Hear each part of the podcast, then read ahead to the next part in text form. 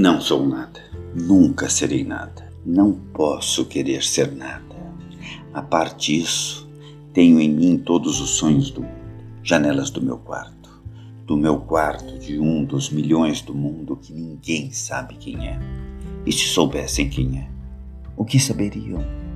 Tais para o mistério de uma rua cruzada constantemente por gente, para uma rua inacessível a todos os pensamentos, real, impossivelmente real, certa, desconhecidamente certa, com o mistério das coisas por baixo das pedras e dos seres, com a morte a pôr umidade nas paredes e cabelos brancos nos homens, com o destino a conduzir a carroça de tudo pela estrada de nada. Estou hoje vencido, como se soubesse a verdade. Estou hoje lúcido, como se estivesse para morrer e não tivesse mais irmandade com as coisas, senão uma despedida, tornando-se esta casa e este lado da rua a fileira de carruagens, de um comboio e uma partida pitada de dentro da minha cabeça, e uma sacudidela dos meus nervos e um ranger de ossos na ida.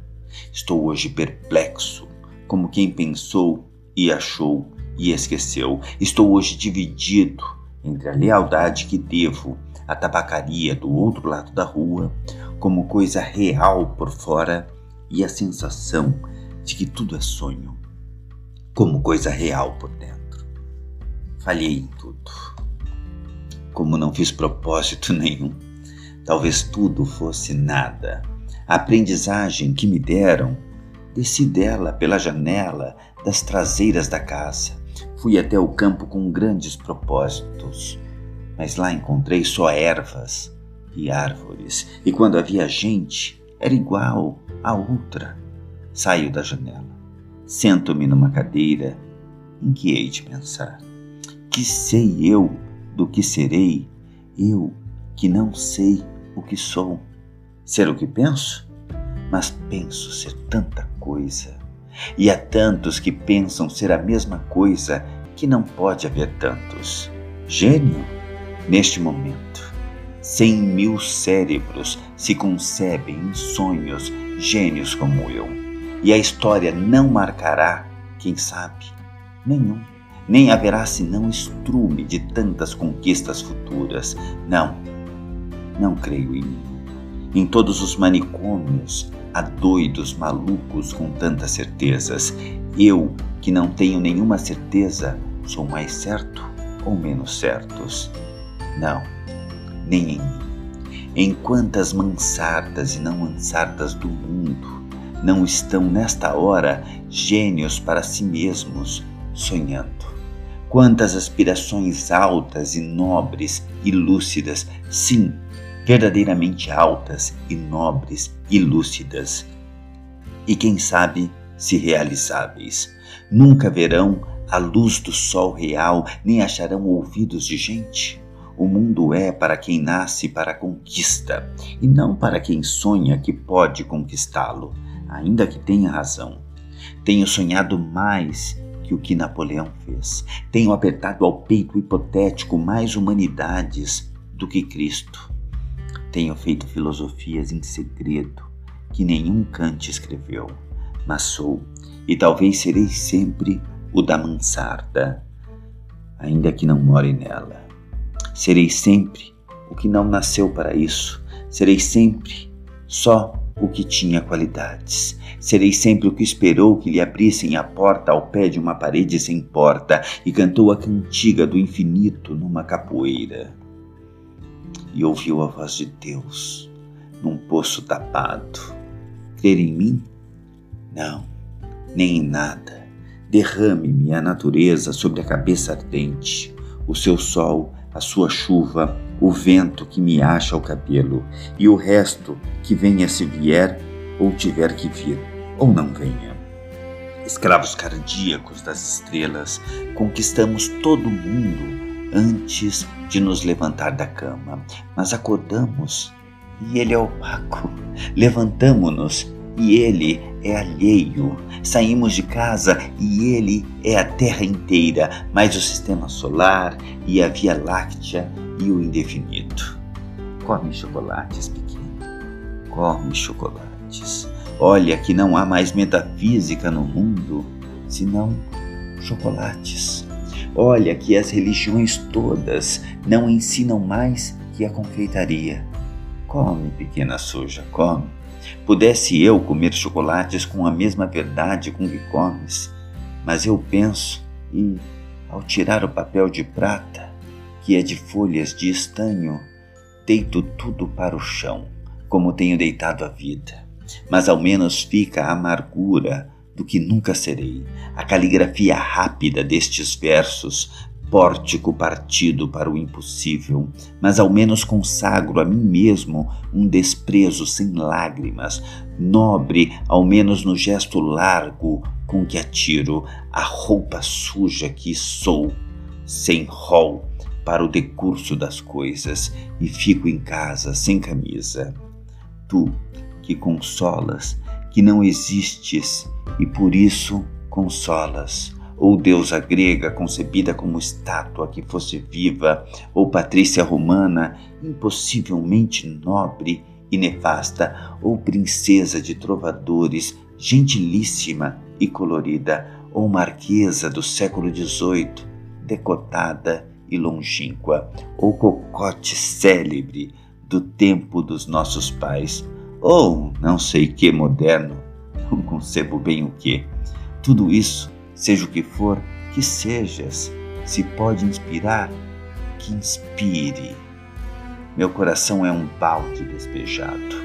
Como os que invocam espíritos, invocam espíritos, invoco a mim mesmo e não encontro nada. Chego à janela e vejo a rua com uma nitidez absoluta. Vejo as lojas, vejo os passeios, vejo os carros que passam, vejo os entes vivos vestidos, que se cruzam, vejo os cães que também existem.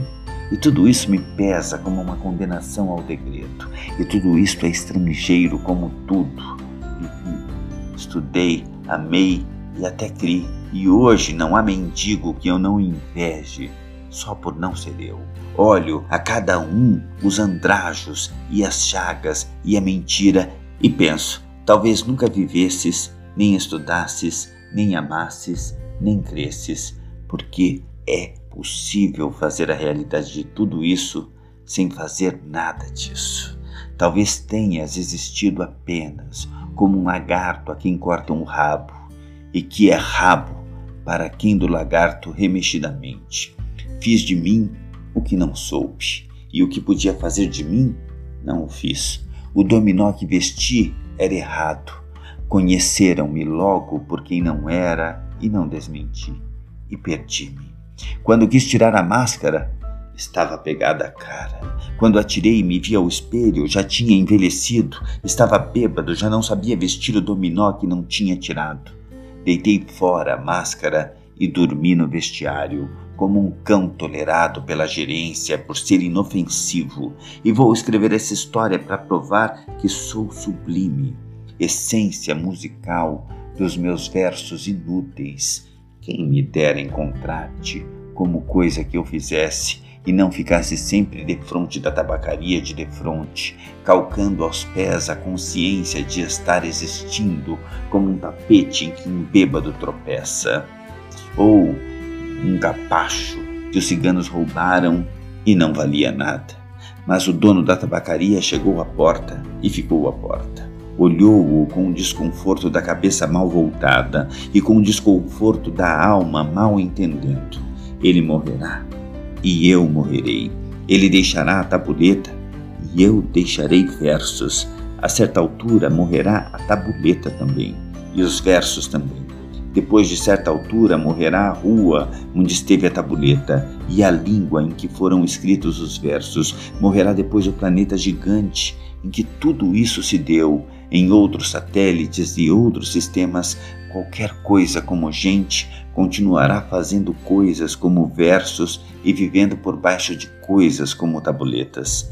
Sempre uma coisa de fronte da outra, sempre uma coisa tão inútil como a outra, sempre o impossível tão estúpido como o real, sempre o mistério do fundo tão certo como o sono de mistério da superfície, sempre isto ou sempre outra coisa, ou nem sempre uma coisa nem outra. Mas o homem entrou na tabacaria para comprar tabaco e a realidade plausível cai de repente em cima de mim. Semi-ergo-me, enérgico, convencido, humano, e vou tensionar escrever esses versos em que digo o contrário. Acendo um cigarro ao pensar em escrevê-los e saboreio no cigarro a libertação de todos os pensamentos. Sigo o fumo como a rota própria e gozo, no momento sensitivo e competente, a libertação de todas as especulações e a consciência de que a metafísica é uma consequência de estar mal disposto.